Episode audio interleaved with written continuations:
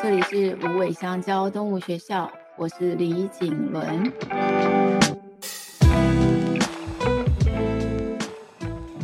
又到了与动物相爱的练习时间，今天是练习二十三，他想说的话。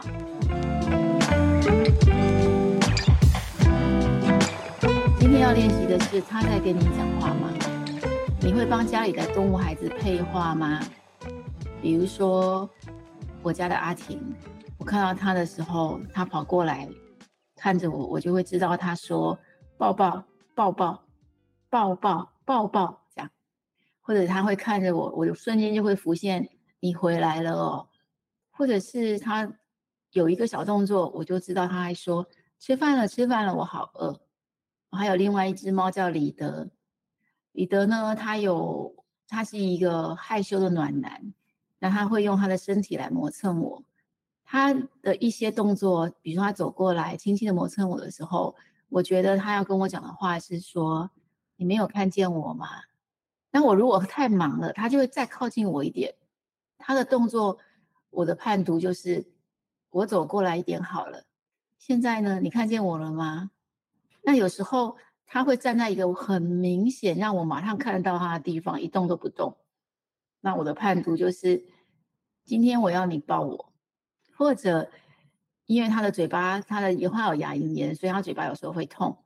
那我要追着他吃药，或者追着他做什么的时候，都是追不到的。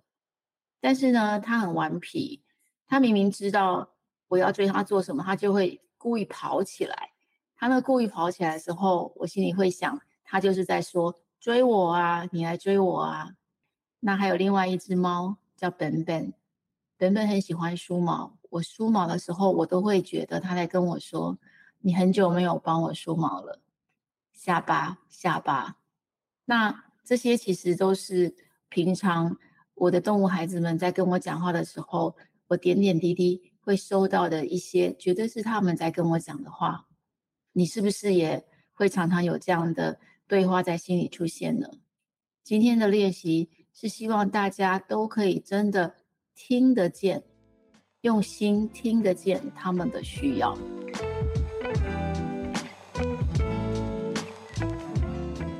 今天的一起练习的来宾是猫猫一班龙龙，也就是马卡龙的妈妈 Shandy，她是很忙很忙的英语老师。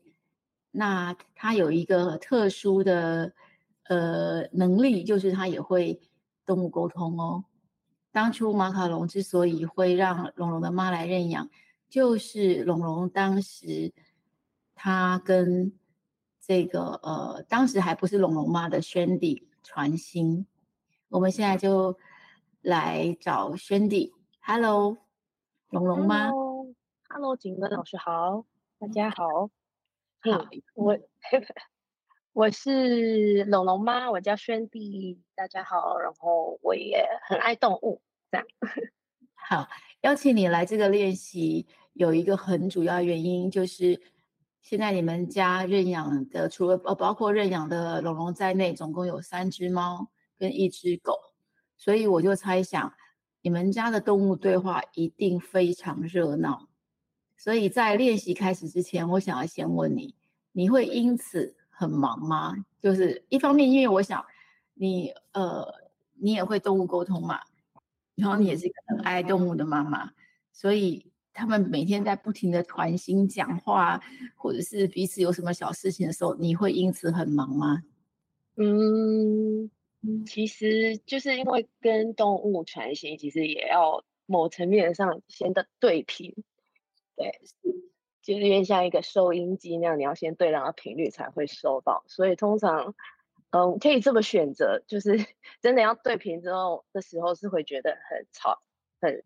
意见，大家意见都很多，然后就妈妈就可以把那个频率 调掉，就比较不会收到这样。太可爱了，所以这有点像是转那个电视的频道。没错，没错。我现在要看，我现在要看这个华视，我就看华视；我要看三立新闻台，我就去看三立新闻台。没错，没错，这样子的概念。对，不然他们意见真的很多。嗯，好可爱哦。等一下我们练习之后。就是我们来分享一下这些可爱的一些细节。我设计这个练习是希望大家都不要小看自己有沟通的能力，因为我们每一个人都会是一个很棒可以听到他说的话的一个动物沟通者。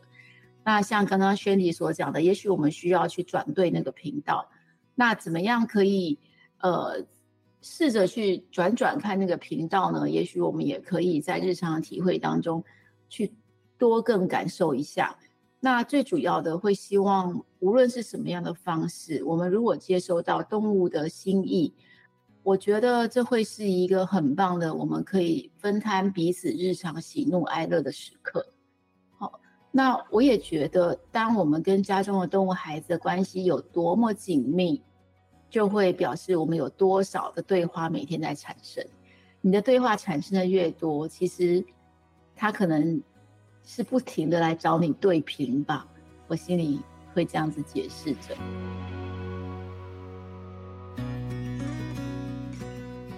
好，现在开始喽。大家的手边如果有纸跟笔，可以稍微的准备一下。那如果你们有练习簿的话，就请打开练习二十三。打开练习二十三，你会看到非常多的对话框已经画好在里面了。但如果你们不是用练习簿的话呢，这个对话框可以自己把它画出来。那这个对话框可以画的很多个很多个，但并不是今天要大家一口气把里面的内容填完，而是这些对话框是准备好、预备好。那当你在生活里的任何的时刻，有接收到动物孩子给你的心意。或是你心里忽然为他配了一句 OS，或者你认为他现在其实就是要讲什么话，还蛮好笑的，或是还蛮有意思的，或是很重要的时候，我会希望在记忆犹新的时刻，你们就是把它填入这个对话框里面。那这个为什么要把它填进去呢？因为这都会是非常珍贵的，你跟他在日常生活里面小小的交流。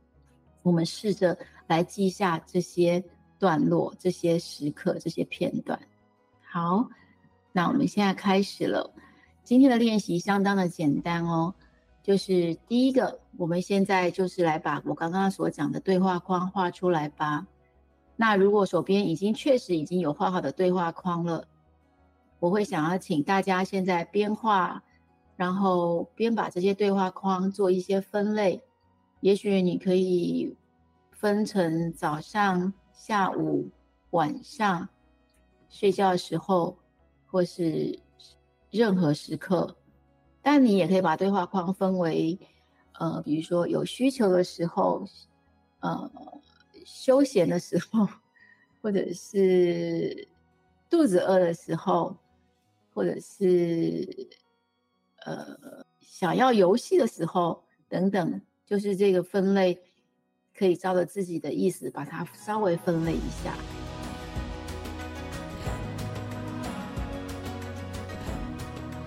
好，如果这些分类都已经大致开始在进行了，我来继续说一下下面第二个步骤。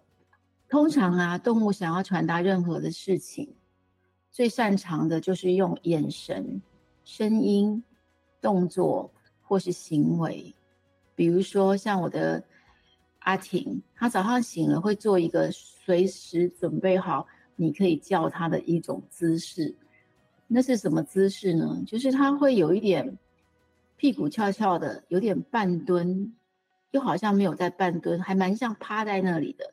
可是他的屁股会对着我，他就对着一个随时可以跳下床的方向，那就在那里静静的 stand by。那我看到他那个动作的时候，其实我知道，那个时候我只要随时的叫他，他一会立即的弹起，他会立即的兴奋的等着我把他抱下床。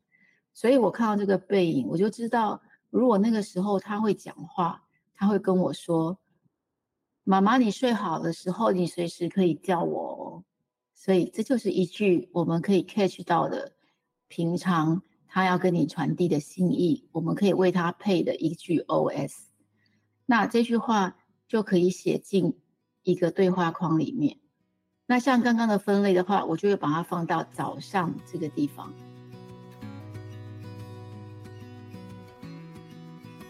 但是如果今天你在家一天中有怎样的时候，他固定会跟你来沟通呢？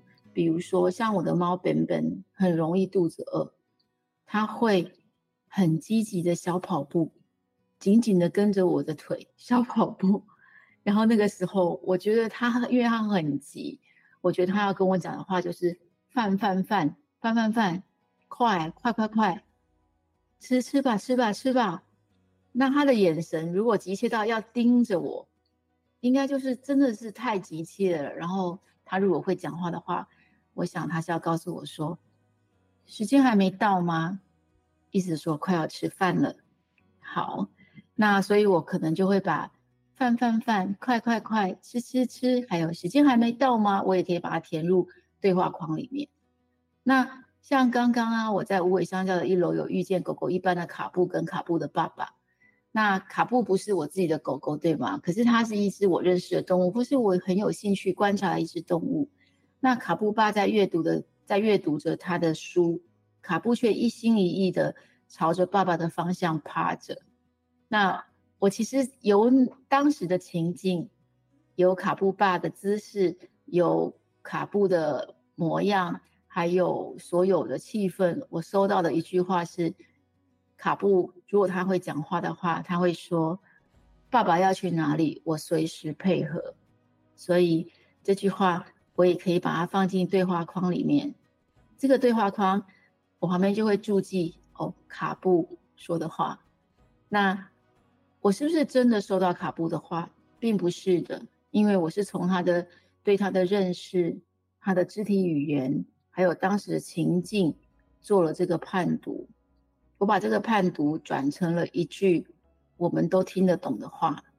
但我刚刚说。我真的收到卡布的话吗？我说并不是的，但从另外角度，我也是的，因为我们收到了卡布的心意，他的心意全然的表达这样的一件事情。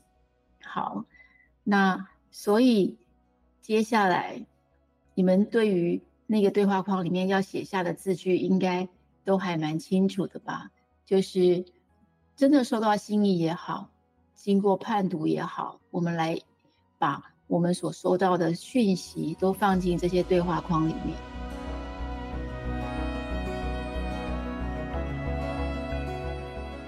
那想要读出动物孩子们的话语，这个判读呢，我再提醒大家一下，在我现在讲话的过程当中，如果你们现在已经有非常多，呃，家里的动物孩子，或是外面你所认识的任何动物孩子的对话，有闪进你的脑海里面。可以分类到你刚刚的分类，都可以记下来哦。那要判读一句话的那些要件呢？我在这里再重复一下。第一个，我们要非常的喜欢跟牢记他们的肢体语言，肢体语言都有一些呃，它代表的意思，耳朵也好，脸部的表情也好，尾巴也好。那肢体语言的部分，我就不在这次的练习多说。肢体语言。可以，呃，还有别的，就是大家还可以找时间去多了解跟记下这些基本的肢体语言的表达。那要更知道他们要讲什么话，还要包括日常观察的累积，因为每一个孩子他们的个性都不一样，每一只都是独立的个体，所以不代表一种一种肢体语言，呃，可以代表所有所有百分之百的情境，所以。还要观察这个动物孩子他平常的对于事物的表达方式是什么，我们能够阅读，也能够去理解，才会形成最后的判读。那还有一个最重要的就是这个，不管是肢体语言，或是你对他的认识之外，还有当时的情境，也是非常重要的。还有最后一个，我们要从他的视角来看事情，而不是从我们的视角来看事情。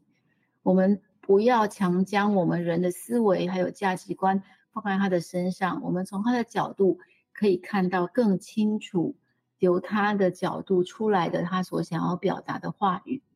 那以上这些细节就可以总结出一句动物的话，听起来好像有一点点复杂，有一点困难，但其实这些只要平常都是随时的，我们内心在关照的话。它其实在瞬间是很容易让我们产生一个判读的，这个判读就会是我们所收到的一个讯息。好，那再重复一下刚刚前面所讲的，我觉得你跟家中的动物孩子关系有多紧密，也许就要看你每你心中每天有多少的对话产生，你愿意放多少的时间，你愿意放多少的心神。去试着感受他们的给你的内在对话，这是非常非常呃珍贵的。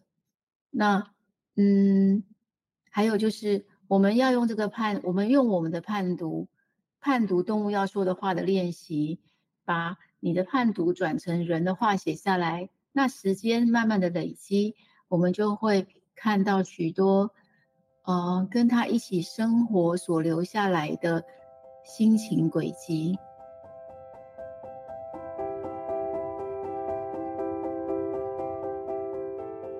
那现在我要来找轩迪，也就是龙龙妈，来聊一聊关于可以听到动物的话的这个练习。嗨，龙龙妈。嗨，请问你刚刚有小做一下 练习吗？有，有简单做一下。呃，那你可以跟我们分享一下刚刚的练习。你你呃，比如说你练习了谁，然后他说了什么？嗯，我就是从景伦老师给的那个，先从分类开始。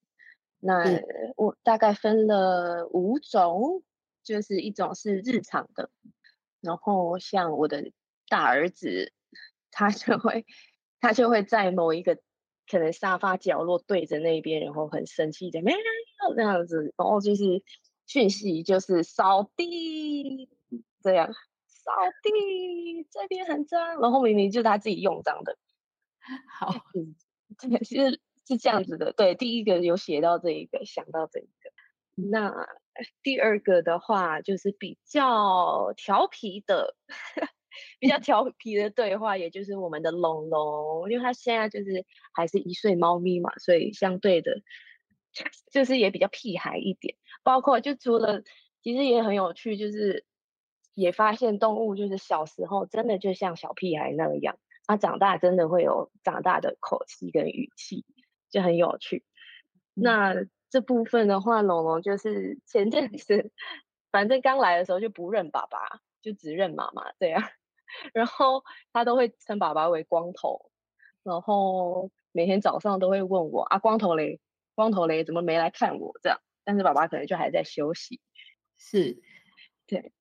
然后第三种分类是认真有话要说的时候，就是像我还有一只美美猫咪三花猫，它都会提醒我要静心，妈妈最近很浮躁，你要静心。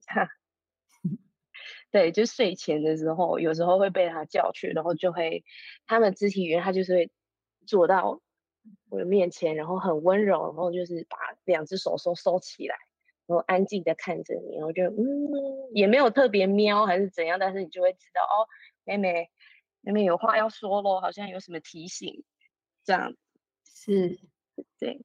那第四个的话是陪伴。就是我的分类是陪伴，当他们在陪伴我的时候，呃，就是基基本上三只猫咪加一只狗狗都会贴过来，就是肢体语言嘛，就是贴过来。然后像就举例举个实在例子，就是前两前三周 我中了那个 A 流，对，那时候我就是有很就是在非常非常体虚的状况下，还可以就是收到他们讯息，感受到他们就这样。也不是一句话，但是你就能感觉到很强烈的爱。我们就是，嗯，我在这，这样，妈妈不用担心，你就好好休息，这样。对，对，这是对我觉得陪伴这部分的讯息也是，大家可以特别有兴趣的话，可以特别去注意，我觉得会很 sweet。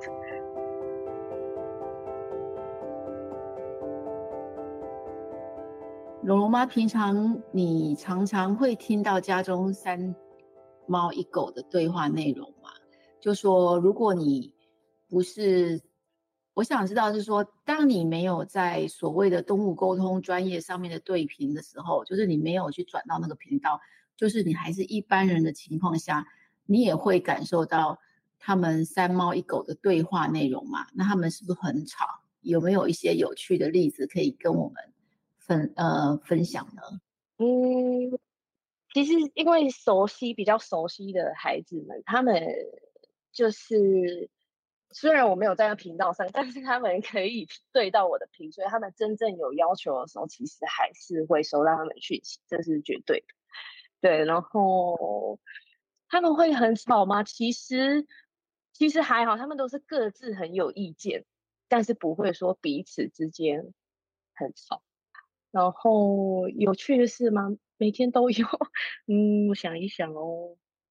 哦，对，就像龙龙最近。就是加入我们新家庭嘛，就是两个猫哥哥、猫姐姐，哇，他们 就是猫哥哥会跟龙龙打架，嗯、然后打打起来的时候，姐姐就会出现，然后就会打哥哥，然后这状态其实是很混乱的，但是就会听到很多“我讨厌你，我恨你”这样子，龙龙就很讨厌哥哥，不知道为什么，但是就一直收到这样子的很可爱的讯息，但他那个讨厌也是。我也不知道是哪来的这么愤怒，就是很讨厌我，但是就是觉得很可爱，就是看看他的脸的时候是很可爱的，是算是。那这些这些讯息收到的时候，并不是对频的状态，对吗？就是那时候你都是一般人。对对对，就是他们来找我的时候。对，那他们会呃。所以，其实，在这种状况下，你也是经过了你对于他们肢体语言的观察，日常还有他们日，还有你的日常观察累积，还有当时的情境，还有包括他们的视角，所以你得到了一个这样的内容。对，没错，没错。嗯，那你觉得他们动物跟像这么多动物的家庭，多动物家庭，他们会彼此的用他们的行为、眼神各种方式来跟你告状吗？会，告状是超常的，超常发生的。那请问你要怎么？你会怎么排解？你就是用人话回答他，对吗？人话回答，对，他们其实都听得懂，没错，所以讲人话没问题的。没错，我就是很有趣的，我都我以前我以前其实会不大确定他们是不是可以听懂我讲的话，但是后来我觉得，呃。其实就是对于我们讲话的这个内容呢，保持一个信心。像我就会保持一个信心，说我相信你绝对听得懂我讲的话的方式去告诉他我想讲的话。而且这个过程会让我发现他们真的听得懂。还有一个很有趣的事情想要问轩迪，就龙龙嘛。当时啊，我们猫猫一般有四只绝美的猫咪，就是三只白色的。这四只猫咪，一只呃，三只白色全白的猫，然后一只是那个算是虎斑，对，它是唯一的一只虎斑。那马卡龙是里面算是秀气的，可是它很有气势，它是那个会用助跑，全力冲刺，然后去踢飞那个。玻璃门的猫，后来后来就有别的猫学会了。我记得好像是舒芙蕾学会了，还是肉桂卷学会了。总之呢，它的那个样子有点像是在练跆拳道那样。可是像这样这么可爱的小猫，它都甚至我们当时都觉得它会是很快被认养的白猫之一，却一直一直都没有人来申请认养。其实我们当时是很意外。但更意外的是，最后你出现了，然后你告诉我们说，因为马卡龙去找你沟通了一下，是吗？是的，是的，是的。你跟我们分享这故事吗？嗯，对，这个故事我也很意外，怎么可能，龙龙 这么可爱？对，反正我第一次见到他，我也觉得啊，这个应该很多人已经报名了，这样就是已经在面想要面试认养他这样。但是我然后其实也就没有去问说啊有没有开放认养这样，然后我我很记得我那天去是礼拜天，然后参加那一个猫咪时光，然后隔天礼拜一早上第一个讯息就是我起床第一个讯息就是龙龙过来跟我说，我叫龙龙，带我回家这样。因为那时候我认识他的时候，他是叫马卡龙，然后他他好像，我觉得他会算是一种等吧。我其实最后也觉得前面会就是一一切都是 一切的安排都是有原因的，所以前面一直没有人去认养它，也是他自己的。我就一直觉得都是猫咪在选，就是动物在选主人，或是一种可能我们不知道，我们自己有做过这样子的约定。对，所以一见到可能他也认出我这样，但是我们 人类会比较就是头脑就没有去想那么多，就是比会比较被动。我自己的方式是这样子，因为其实认养我们家的孩子认养了三只，加龙龙四只都是没有特别安排，都是顺顺其自然的来到身边。那这一次我也很相信这样子的。就是都被叫到，都被 cue 到了，就是对他们没办法啦，他太可爱了。所以你们家 的所有动物都是自动出来 cue 你的吗？哎、欸，没有没有，因为以前不会啊，哦、以前不会，还不会就是判读讯息，像老师说的，嗯、对对对，所以这一次是最清楚的。所以当那天早上马卡龙出来说叫你带他回家的时候，你后来就马上跟我们联络了，这样吗？我好像有有犹豫了一下，因为真的没有想过要有第四只这样。嗯，对，所以是比较就是一直自己一个人在那边，啊啊 这样子。然后我还要分享一件很有趣的事情，然后我还特别就想说，好，不然马卡龙那边感觉应该还，我也没有问，我也没有问，呃，就是学校的。的朋友们，他们就说，他们我也不知道没有人要认养马卡龙，所以我过程中还想说，不然既既然要认养的话，还是可以就是找看看身边有没有人捡到这样，结果都没有，就是我会觉得一切就是安排好，龙龙就是很确定，他也很他感觉也知道我会去做这种事，先去找其他猫咪，但是都没有结果这样，然后最后我就决定，OK 好，我确定就是。命中注定了，这样我才去跟无尾香蕉申请。是我非常的赞同，而且那也是我的信念之一，就是你刚刚讲的，其实动物来到我们生命里面，我们都是被动物 拣选的人类。嗯，我也非常的深信说，每一只动物跟每一个人类，他们相遇已经都有约定好，我们彼此要在这段相遇里面所学习的事情，不管是大或是小。那甚至我们有些学习的事情，会是在呃这些生命都已经经过了之后，我们才有一天，因为人就是比较笨嘛，然后有一天才忽然 想起啊，原来我们相遇是因为这个原因啊，这样子。对，而且当时马卡龙真的真的没有任何一个人出来说，没有任何人说我要养马卡龙，我们都一直觉得大问号。对。对，这个很有趣。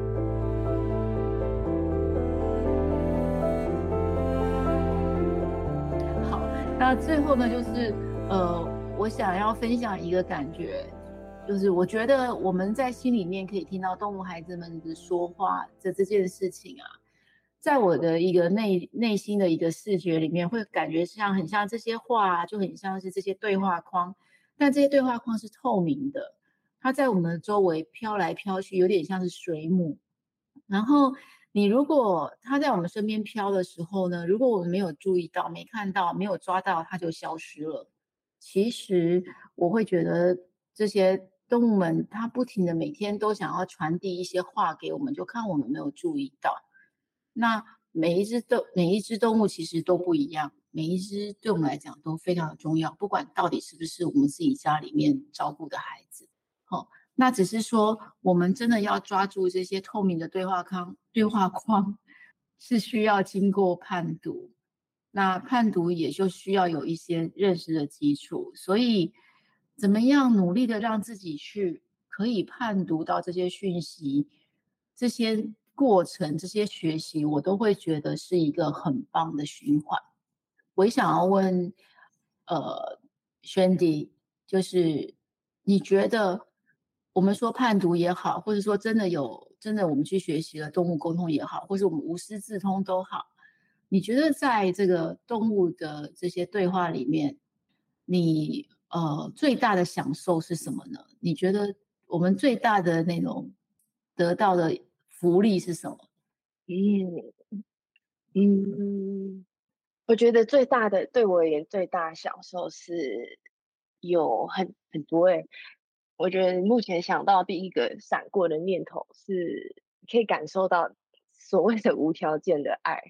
我觉得这件事情也是我从绝对是从我四个宝贝中身上学到的。会觉得就是 刚刚老师说的，就是人类就是比较呆一点，比较慢一点，对，但是所以会有很多的思考逻辑，想要想要把一件事情逻辑化，但是。动物的话，反正他们就是，反正我就是爱你，你就是我妈，你就是我的家人。然后，就算我调皮，你还是会爱我；就算你调皮，我还是会爱你。就是这种一直被接纳、一直被原谅的感觉吧。我觉得这是最首要，然后也是我觉得没有想过的事情，就是养宠物。当初也只是觉得哦，很可爱这样子。然后对，但是相处久了之后，就会发现。就是我，我学到越来越多东西从他们身上，这是很大很大的一个感受啦。是，我觉得无条件的爱，我完全的赞同，因为我每天都不停的在接受到这样的爱，然后也是会觉得他们是我生活中日常生活中一个很大很大的支持，这个厚度其实是很厚的。那除了就是在判读他们的话语，除了这些关于爱的部分。还有他们的一些非常可爱面之外，其实我常常在阅读他们的话语之后，我有时候会不自觉的笑出来，因为他就会觉得他们的世界怎么就是这么单纯，我们无法再解读更多了，你不不可能解读出任何复杂的世界出来，你你有一样的感觉吗？有，非常有。其实真的相，就是跟动物相处久了，真的会很 prefer 跟动物相处。真的，对，就是人多的地方跟动物多的地方，会选动物多的地方。这样，然后对，对，然后像刚刚老师说的，就是跟有时候跟他们连线，真的会不自觉笑出来。这样，嗯，嗯，对，因为那个感受，我有时候觉得很难形容。其实不只只是温暖。就是好像就比温暖再多一些，然后会觉得说哇，他们给了我们一个非常纯净的世界，让我们可以在那里稍微的独处一下。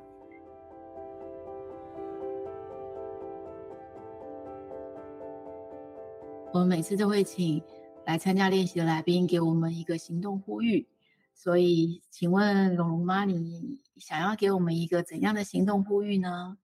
嗯，我想要给大家的一个呼吁是，就是可以多打开自己的心，去就每天设定可能五分钟、十分钟，打开自己的心，然后去跟家里的宝贝共处，不用特别聊天，就是先共处这样。我觉得孩子们一定都会很开心，然后也会给给我们很多这样，帮自己充电。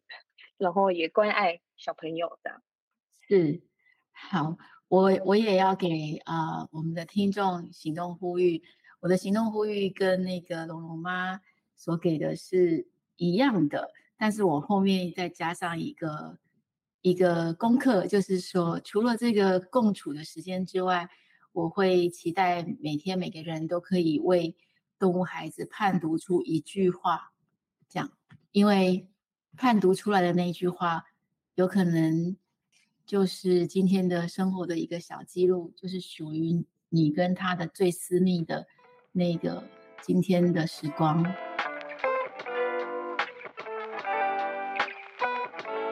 谢谢呃，Shandy 龙龙妈今天来参加我们的与动物相爱的练习。今天三十道与动物相爱的练习就在这里告一个段落。那无尾香蕉动物学校非常期待每一个人在来到高雄的时候都可以来看看我们。任何一个人，你们想要嗯养动物，就是不管是猫或者是狗，你们在犹豫着不知道该怎么开始的时候，也非常希望你能够来跟我们联络。先认识再认养，非常的重要。即使今天的呃主角之一龙龙，他是用早上的一句呼喊，呼喊了这个轩迪来认养他的这件事情之外，其实轩迪他也。彻彻底底就是完完整整的有经过无尾香蕉动物学校的一个鉴定式认养的过程，包括气味交换，所以我们会尽量的让认养过程里面的挫折降落降降到最低。非常的期待每个人在跟呃有缘的动物孩子相处的时光里面都会没有挫折，然后能够增加最大的幸福感。那三十道与动物相爱练习会固定的每周在线上跟大家相见。如果你支持无尾香蕉动物学校，也喜欢这个练习，请给我们五星好评，或者用分享来支持我们正在做的事情。小额赞助或者是正面的留言都会鼓舞我，请真切的告诉我你的想法，然后也持续的分享你们家中毛孩的心情故事给我，我会珍惜在心。练习与动物相爱，永远不嫌晚。下一次一定要再相见哦！谢谢今天的来宾轩迪龙龙妈，谢谢。好，大家拜拜。